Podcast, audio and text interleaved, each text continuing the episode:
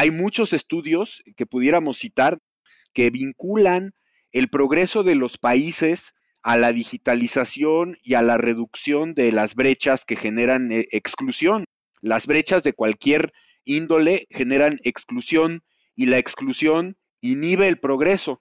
Entonces, cuando tú estás hablando de que hay exclusión, pues estás creando condiciones nocivas para el desarrollo de un país. Tecnología con impacto social. Un podcast de Cisco Sector Público.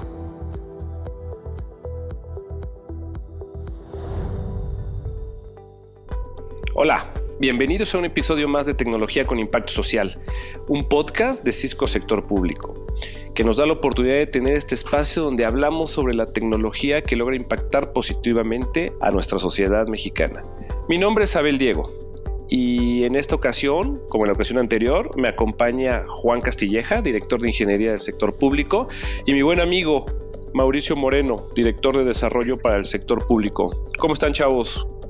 Hola Abel, Mauricio, ¿cómo están? Apreciables escuchas, gracias por acompañarnos en este segundo episodio de Tecnología con Impacto Social. Hoy tenemos un tema que nos incumbe a todos por la criticidad eh, y por el momento en el que estamos viviendo, dado que de ello dependen muchos factores para seguir avanzando como sociedad y como país. Hola Belito, Juan, hola a todos los que nos escuchan. Eh, soy Mauricio Moreno, muchas gracias por la invitación, gracias por abrirme los micrófonos de este podcast. Como ya dijo Juan, pues este es un tema sumamente relevante para el presente y para el futuro de México, así que encantado de venir aquí a platicar con ustedes un ratito. Mau, gracias, gracias por, por, el tiempo y, por la oportunidad de compartir contigo este espacio. Te invitamos porque es un tema que sabemos que te apasiona, Sabemos que, tienes mucha información y que eres un experto en todo este tema que tiene que ver en cómo la tecnología genera un impacto en, las sociedades. ¿no? Para nosotros, eh, sin duda, eh, eh, es un tema que como Cisco nos interesa mucho en demostrar cómo la tecnología puede ayudar al desarrollo de un país. Y en este caso, pues con un, con, un tema bien importante, ¿no? que es el tema de la conectividad. Y tomando, tomando este tema, eh, te compartimos eh, cómo cerramos la ocasión anterior. La ocasión anterior en, el podcast lanzamos un reto eh, con Juan y el reto, que ya sabía yo que iba a ser bastante complicado, lo lanzamos y dijimos vamos a vivir un día sin conectividad. ¿No? Este, no, voy a, no voy a adelantar cómo me fue, pero sí me gustaría que Juan nos platicara. Juan, ¿cómo te fue con el reto? Bueno, pues no sé ni a quién se le ocurrió ese reto porque fue horrible estar desconectado. La verdad es imposible estar sin conectividad, sin tener los móviles, las aplicaciones en las que siempre estamos colaborando y menos en esta época de, contingencia donde todos tenemos que estar trabajando a distancia. Prácticamente las tecnologías en general y que son habilitadas por la conectividad, pues nos hacen sumamente dependientes y este reto pues estuvo estuvo interesante porque pues no está nada padre, ¿no? Estar desconectado y pues, justo es lo que tenemos que platicar hoy. Fíjate que hay que coincido totalmente con Juan. Eh, actualmente yo creo que ya no concebimos vivir aislados de la tecnología, de la conectividad. Les platico una experiencia como, pues, como muchos de los que seguramente nos escuchan. Eh, yo, yo, estoy trabajando desde mi casa, ¿no? Estoy eh, conectado a internet desde mi casa trabajando mis hijos están tomando clases eh, conectados a internet, se nos fue la luz y por supuesto la conectividad, pues más de media hora hoy fue un caos. Eh, la verdad es que esos minutos me hicieron reflexionar justamente en lo que dice Juan, ¿no? En la importancia que tiene en la vida diaria, en el trabajo, en la educación, inclusive en el entretenimiento, la tecnología y la conectividad pero pues no me van a creer, o a lo mejor sí me lo van a creer, pero en nuestro país todavía hay muchísima gente desconectada. Estoy seguro aquí que, Juan tiene algunos números que nos puede compartir. Sí, y, fíjate que precisamente el reto, más que buscar eh, sufrimiento para Juan, era ocasionar la reflexión que, que, teníamos, porque a veces los que estamos en esta industria damos por un hecho que la conectividad existe y que fue algo así como que ya se dio, ¿no? Como el aire o como ese tipo de cosillas. Y esto nos, trae la reflexión de pensar en aquellas comunidades en donde la conectividad no llega, en donde no hay un acceso a las redes. Pero más allá, si lo, si lo ves a nivel desarrollo de un país, te lleva a pensar en el potencial que se podría generar en esas comunidades. O sea, ¿qué pasaría si le das herramientas de este tipo a comunidades que hoy en día están aisladas? ¿no? O sea, ¿qué pasaría si conectas a los desconectados? ¿Qué, herramientas les das? ¿Qué caminos abres? Y creo que aquí hay mucha información que vale la pena que, que se comparta como para poner el contexto de dónde estamos y qué podríamos hacer. No sé, Juan, tú tienes mucha información. Yo creo que vale la pena que nos compartas un poco. Sí, claro, es, es información pública de, del INEGI, eh, que ahorita les voy a comentar algunos datos duros. Eh, sí tenemos algunos retos, ahorita los vamos a platicar y el potencial hacia que representa crear o cerrar esas brechas de conectividad. Sin embargo, pues también hay que reconocer que se han hecho muy buenos esfuerzos como industria, como gobierno, para poder llegar hoy, eh, de acuerdo a datos del último censo, al 70% de la población ya conectada. Esto es más de 80 millones de mexicanos. Lo que sí es muy interesante es que solo el 56% de los hogares en México cuenta con una conexión a Internet. Se han de preguntar, cómo hablas del 70% de la población si solo dices que el 56% de los hogares tienen conectividad a Internet. Lo que está sucediendo mucho es eh, que la parte de conectividad fija es la que ha tenido mayores retos acerca de lograr penetración a zonas donde difícilmente se puede llegar con los medios tradicionales, de ahí que solo más del 56% de los hogares tiene una conexión fija a Internet. El resto de la población eh, hace la conexión a través de las redes móviles, las cuales han sufrido un boom eh, de manera eh, en, los últimos, en los últimos años, donde hablamos que la penetración que se tiene de los dispositivos móviles y por ende la conectividad en el país asciende a más de 86 millones de personas que tienen un dispositivo móvil.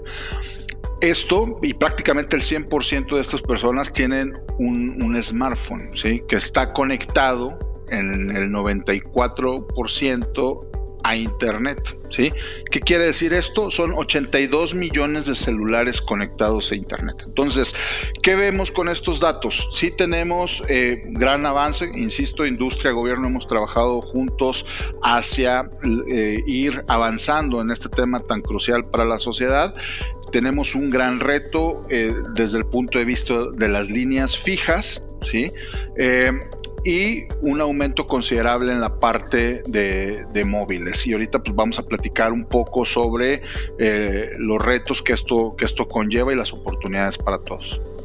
Ok, Mau, digo, en todo tu, tu, vista de América Latina, ¿no? conoces el, mercado y, tu foco en México, ¿Tú qué información nos puedes compartir relevante para, para abonar en este sentido? Fíjate, Belito, que estuve, estuve investigando, encontré para el caso de México, por supuesto, las mismas cifras que nos compartió Juan, que representan un avance importante en los últimos años, lo cual es una buena noticia, pero siempre hay también que eh, evaluarnos o situarnos en, en, la en la región a la que pertenecemos, ¿no? En este caso, bueno, nuestra región latinoamericana, la población desconectada, alcanza casi el 40%, o sea, estamos hablando de 250 millones más o menos de latinoamericanos que están desconectados, ¿no? Como sabemos, pues hay países con un, eh, lamentablemente con un gran retraso en ese sentido, y esto eh, contrasta de manera muy radical contra el porcentaje de desconectados en los países más desarrollados del mundo, que son los que, los que forman la, el grupo de la OCDE, donde se presenta un porcentaje menor al 19%. Entonces, todavía la brecha que tenemos como región latinoamericana es muy importante y tratando de, entrar en el tema, Abelito y Juan, eh, de, si nos hacemos la pregunta del por qué hay tanta gente desconectada para empezar a, desmarañar aquí la, la situación, pues tenemos que pensar de entrada en la orografía y en la geografía de nuestras naciones latinoamericanas. Y si nos vamos al caso de México para entrar en materia, pues tenemos un país con una red montañosa eh, muy agreste, tenemos un país muy extenso en términos geográficos, con una diversidad eh, cultural, pero también con una atomización ¿no? de, la, de la sociedad en ciertos estados, en muy pequeñas comunidades, y me refiero de manera muy específica a Oaxaca, a Chiapas, a Guerrero.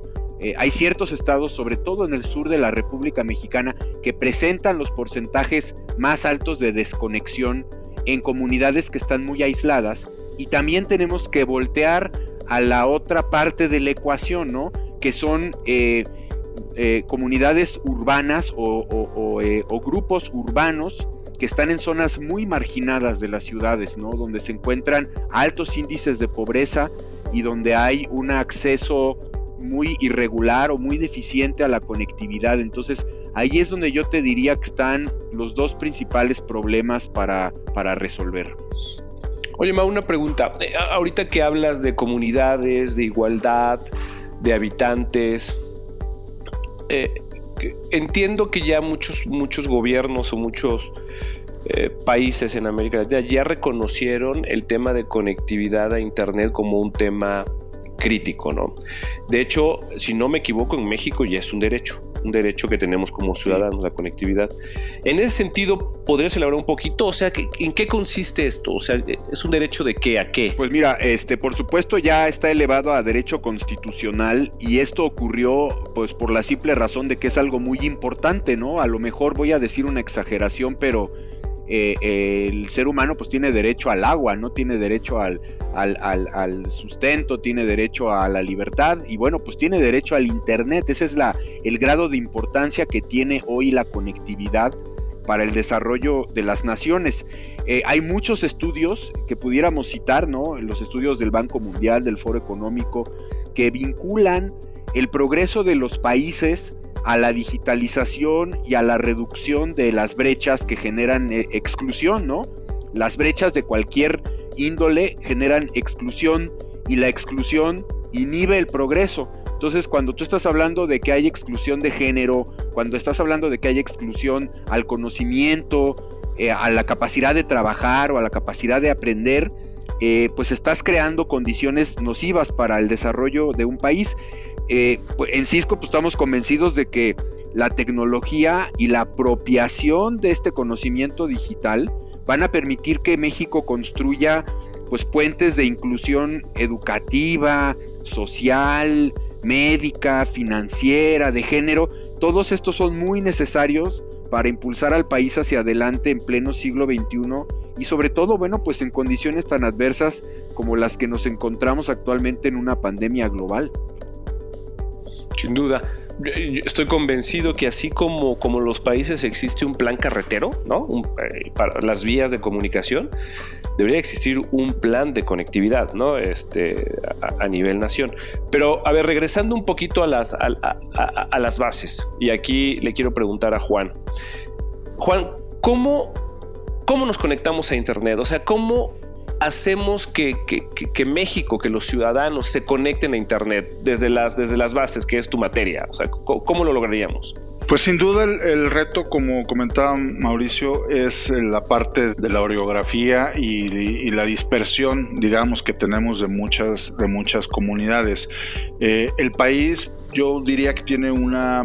Eh, posición estratégica muy fuerte respecto a la conexión a la red eh, mundial, digamos. Tenemos la cercanía con, nuestro vecino del norte, nos permite ser parte pues eh, muy cercana de la dorsal de internet eh, y lo cual estamos pues, perfectamente bien conectados y comunicados digamos hacia la red mundial con las conexiones hacia las dorsales sin embargo el reto viene en cómo llegas a lo que se le conoce por la última milla o cómo, cómo llego a las casas, cómo llego a las plazas públicas, hospitales, escuelas, bibliotecas eh, y oficinas de gobierno. ¿no? Realmente ahí es donde está el, reto para poder mantener y, ampliar esta conectividad de líneas eh, fijas y móviles para poder que todos los ciudadanos tengan conexión bajo esta idea de la conectividad universal.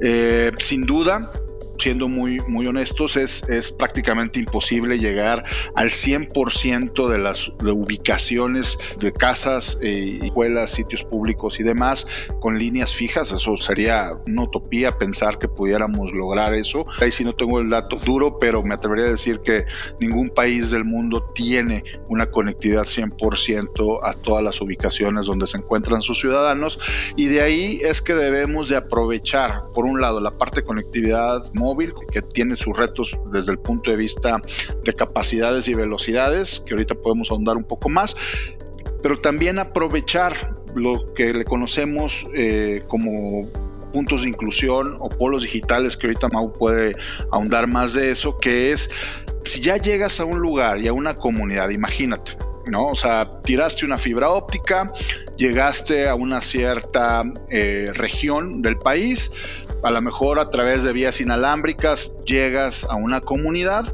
ahí se puede potenciar esa, esa conexión para poder atraer a más personas para que tengan el acceso sin llegar necesariamente a sus casas. ¿sí? No quiero decir que no sea indispensable, pero se puede hacer en fases, digamos, para poder aprovechar y subir cada vez más personas a la comunidad digital, aprovechando conceptos masivos de conexión como pudieran ser el polo digital.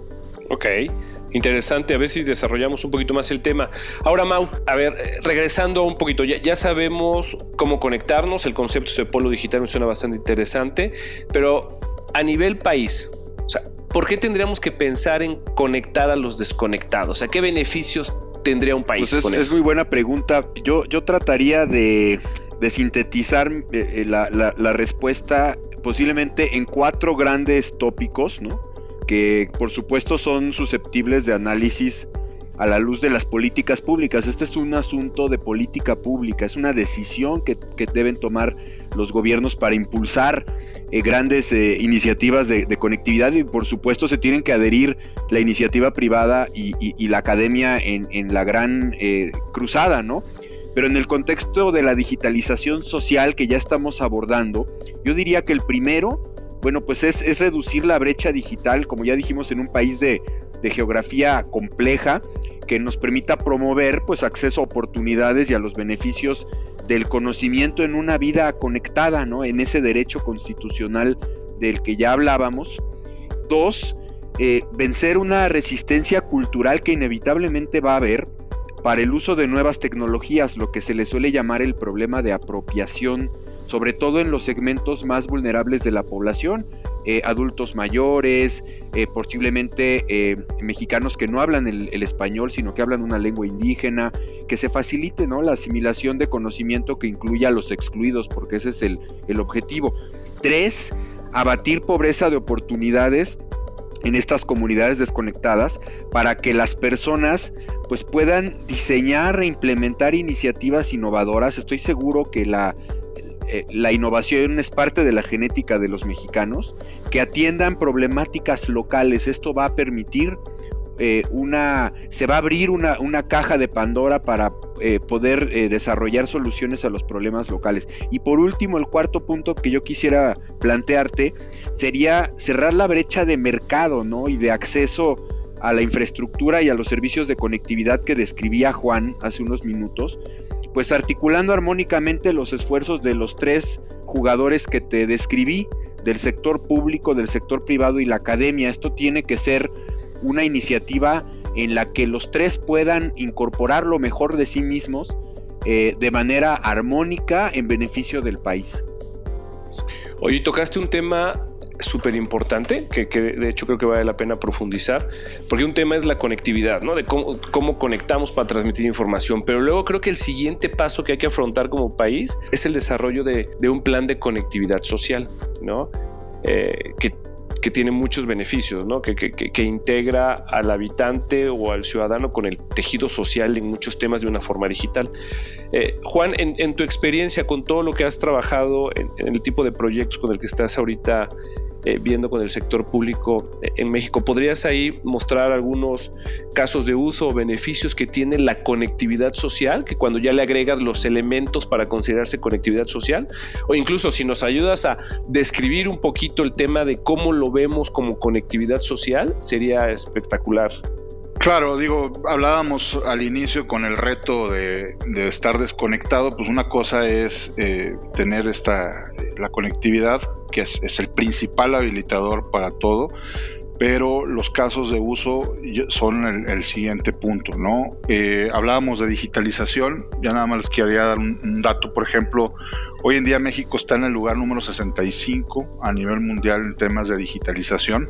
Eh, esto tiene que ver obviamente con la conectividad, pero también con cómo habilitas estos eh, escenarios que no solo se use la conexión para temas de entretenimiento, no está mal, sin embargo, donde realmente empezamos a ser una sociedad digitalizada es cuando industria y gobiernos proporcionamos a la sociedad herramientas que puedan ser útiles en su día a día, ¿sí?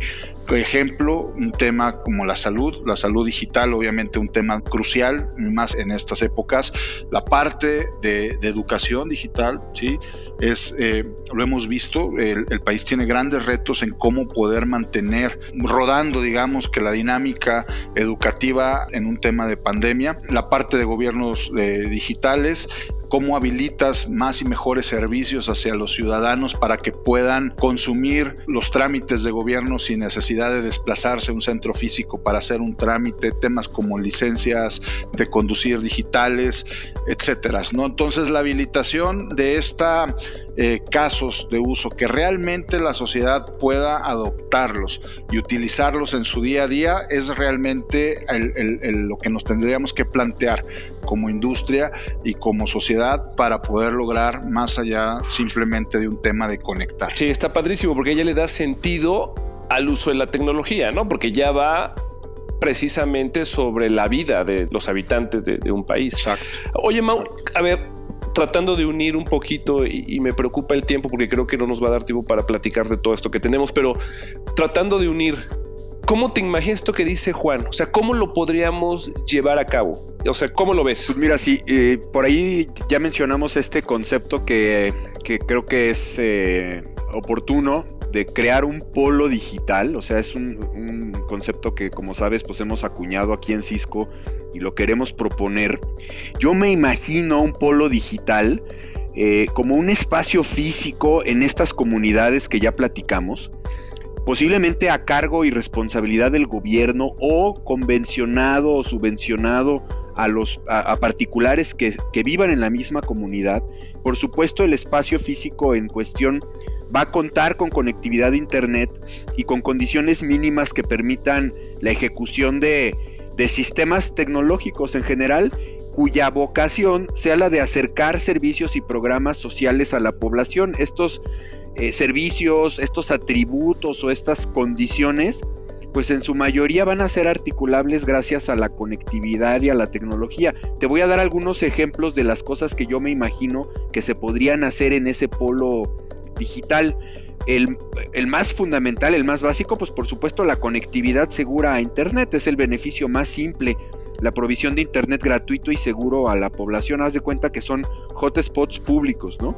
Otro puede usar el gobierno como vehículo de comunicación social para, eh, pues para establecer mecanismos bidireccionales, ¿no? Para, para consolidarse como sedes de difusión de, de comunicación social por parte del gobierno.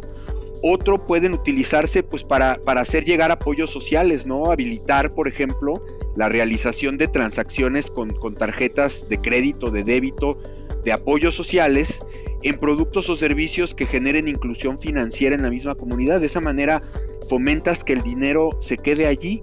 Esto puede evolucionar a un concepto de tiendas sociales, ¿no? Donde los pequeños productores en la cadena de suministro local participen de forma directa para acercar productos de, canasta básica con estos puntos de venta y con inventarios digitales muy simples. Por otro lado, también se pueden promover eh, proyectos que promuevan el bienestar de la comunidad, ya lo decíamos en la intervención anterior, eh, proyectos de innovación, de apropiación digital, de conocimiento, de capacitación. Ahorita simplemente el hecho de estar conectado te habilita la posibilidad de que los niños estudien. Entonces esto, esto llévalo a otro nivel, aprovechando las bondades de la conectividad. Y yo te diría por último, privilegiar el beneficio social, promoviendo el desarrollo de la comunidad y la transparencia en la provisión de servicios públicos. En la medida en la que los mexicanos nos demos cuenta que el servicio que estamos recibiendo de parte del gobierno es transparente y esto la tecnología lo puede hacer de manera muy, eh, eh, muy fácil, muy, muy afable, eh, va a mejorar muchísimo las condiciones de acceso a, una cantidad innumerable de, de, benefactores para la población, ¿no? Generando esta inclusión universal de la que hablábamos. Entonces, estos polos digitales, ya para terminar mi idea, generarían analítica que también pudiera aprovechar el gobierno para eh, poder preparar mejor condiciones para darle a cada comunidad lo que realmente necesita. está, padrísimo esto que estás mencionando porque ahora pensando del otro lado, pensando como Estado, como gobierno, que provees eh, mucho del, arranque o del inicio de los proyectos. Me, lleva a pensar y me lleva a la reflexión de que los proyectos ahora los tendría que estar viendo no necesariamente, o sea, los proyectos de tecnología, no necesariamente como un tema de ahorros, sino ya lo tendría que estar viendo como un tema del potencial que puedo generar con el uso de la tecnología. ¿no? Hablemos de una comunidad, cualquier comunidad que se te ocurra eh, alejada ahorita al centro de nuestro país, habilitándolo, como bien dices, con elementos que la analítica me dio de información que se requieren en esa localidad, vamos a pensar una, una comunidad ganadera, ¿no? En donde posiblemente les, les provea ahí de herramientas digitales que les facilite el comercio en toda la cadena productora para, para llevar al final del día el producto final que, que es la carne, ¿no? Entonces, con tecnología, ¿de qué forma puedo desarrollar esas comunidades? ¿No? O sea, ¿de qué forma voy a poder justificar también la inversión para hacer ese tipo de proyectos? En donde el impacto social sin duda debe de ser una de las principales métricas a evaluar, más que estar pensando como lo hacíamos tradicionalmente cuando hablamos de un tema de, tecnología, ¿no? Que, cuáles son los ahorros ahora tendremos que pensar en cuál es el potencial, cuál es el diferenciador que voy a poder generar en esa comunidad para generarle un, ambiente de bienestar, un ambiente de prosperidad, un ambiente de eficiencia. ¿no? Y sin duda la tecnología, como bien, como bien lo han comentado, eh, creo que nos ayuda mucho, mucho a eso, ¿no? Oye, ahí, por ejemplo, digo, ahorita con la, con la situación que estamos viviendo de contingencia, nos hemos dado cuenta que las industrias que se han mantenido, que los comercios, pensando ya en un tema muy puntual de un comercio, de una tiendita, de un restaurante, de un este eh, cualquier tipo de comercio, los que han logrado subirse al tema digital, ¿sí? con herramientas de, para envío en línea, poder mantener esa atracción y esa cercanía con sus, con sus clientes, son los que han logrado sobrevivir a este tipo de situación que estamos viviendo. Imagínate eso desde el punto de vista eh, social. ¿sí? Entonces, abonando lo que comentabas, o sea, la tecnología y la inversión tecnológica ya no debe de verse como un gasto sino es un habilitador para que las sociedades se interconecten y que de ahí se generen esta comunidad que puede tener beneficios sociales definitivamente y también beneficios en temas económicos para las propias comunidades. Sí, padrísimo, padrísimo el tema. Lo, que bien mencionabas, la, la, igualdad de oportunidades. Hoy lo estamos viendo con esta crisis eh, de, aislamiento que tenemos, ¿no? Eh, lo vemos en el, en el, tema educativo, como a través de herramientas digitales, cualquier estudiante, sin importar su ubicación, mientras tenga la conectividad, puede tener acceso a, la información, al mismo tipo de información, sin importar la ubicación de, del estudiante, ¿no? Y esto, pues al final del día, da una igualdad de, oportunidad, ¿no? Creo que ahí es donde eh, la conectividad social tiene mucho impacto y es un tema que me encantaría seguir desarrollando eh, con ustedes. Eh, no sé, Mau, Juan, si, si, tengan algo que, que, agregar porque ya estamos a punto de, terminar pues mira, me, gustaría, Belito, rápidamente como que terminar con la receta sencilla, ¿no? Para construir un polo digital en, cuatro pasos, ¿no? El primero sería, pues, constituir el polo como este agente de, comunicación social digital y de inclusión del, gobierno mexicano. Dos, pudiéramos eh, eh, promover proyectos de coinversión, ¿no? Con iniciativa privada en los que pueda generarse proyectos, iniciativas ejecutables a través de la conectividad segura. Tres, eh, incorporar el polo digital a la, a la, a, la, comunidad, a la población, para que lo hagan suyo, para que se apropien de esto y para que eh, paulatinamente en sus diferentes grados de madurez digital la gente vaya eh, eh, eh, interactuando con la tecnología en, beneficio de la comunidad. Y cinco, pues, perdón, y cuatro, ir buscando estos diferentes escalones de, autosustentabilidad que ya describías tú, ¿no? A lo mejor en un primer momento el polo digital no va a ser autosustentable, va a tener que, ser subsidiado por el gobierno, pero plantear, ¿no? Una ruta de, desarrollo del, del concepto para que le permita en el mediano plazo ser autosustentable. Sí, perfecto. Juan, ¿algún tema que, que te gustaría agregar? Pues no, nada más eh, disfruté mucho la charla de hoy. Muchas gracias eh, por esto y a todos los que nos escucharon. Y suscríbanse pues para mantenerse enterados de las innovaciones y avances tecnológicos que estamos desarrollando. Sí, un tema que ya no nos dio tiempo profundizar, pero vale la pena que lo dejemos posiblemente para la siguiente plática, es con todo esto que estamos viendo de conectividad, cómo lo llevamos al siguiente nivel de la que es la conectividad social a través del desarrollo de un polo de un polo digital el tema de seguridad, ¿no? el tema de seguridad eh, digital, cibernética, eh, ciberseguridad, como le queramos llamar. Creo que vale la pena que después platiquemos un poquito de eso. No sé si, si, están de acuerdo en que los invitemos a, nuestros escuchas después a platicar un poquito sobre eso. Totalmente de acuerdo. Y bueno, pues muchas gracias, Abel, Juan, por haberme considerado en este espacio. A los escuchas por habernos acompañado. Eh, ojalá me inviten al siguiente, pues yo feliz de la vida de platicar de ciberseguridad, pero eh, pues por lo pronto eh, creo que aquí la vamos a dejar, ¿no, Abelito? Sí, encantados, digo, un verdadero placer eh, platicar con ustedes, grandes amigos, grandes conocedores, pero sobre todo gente que usa la tecnología por bien de México y que quiere mucho a México. Y para, para Cisco México eso es bien importante, cómo contribuimos con el país desde nuestra trinchera que es a través de la tecnología generando impacto social. Muchísimas gracias a todos y nos vemos para la próxima para hablar de seguridad. Gracias, que pasen un muy buen día. Hasta luego. Tecnología con impacto social. Los esperamos en nuestro próximo episodio.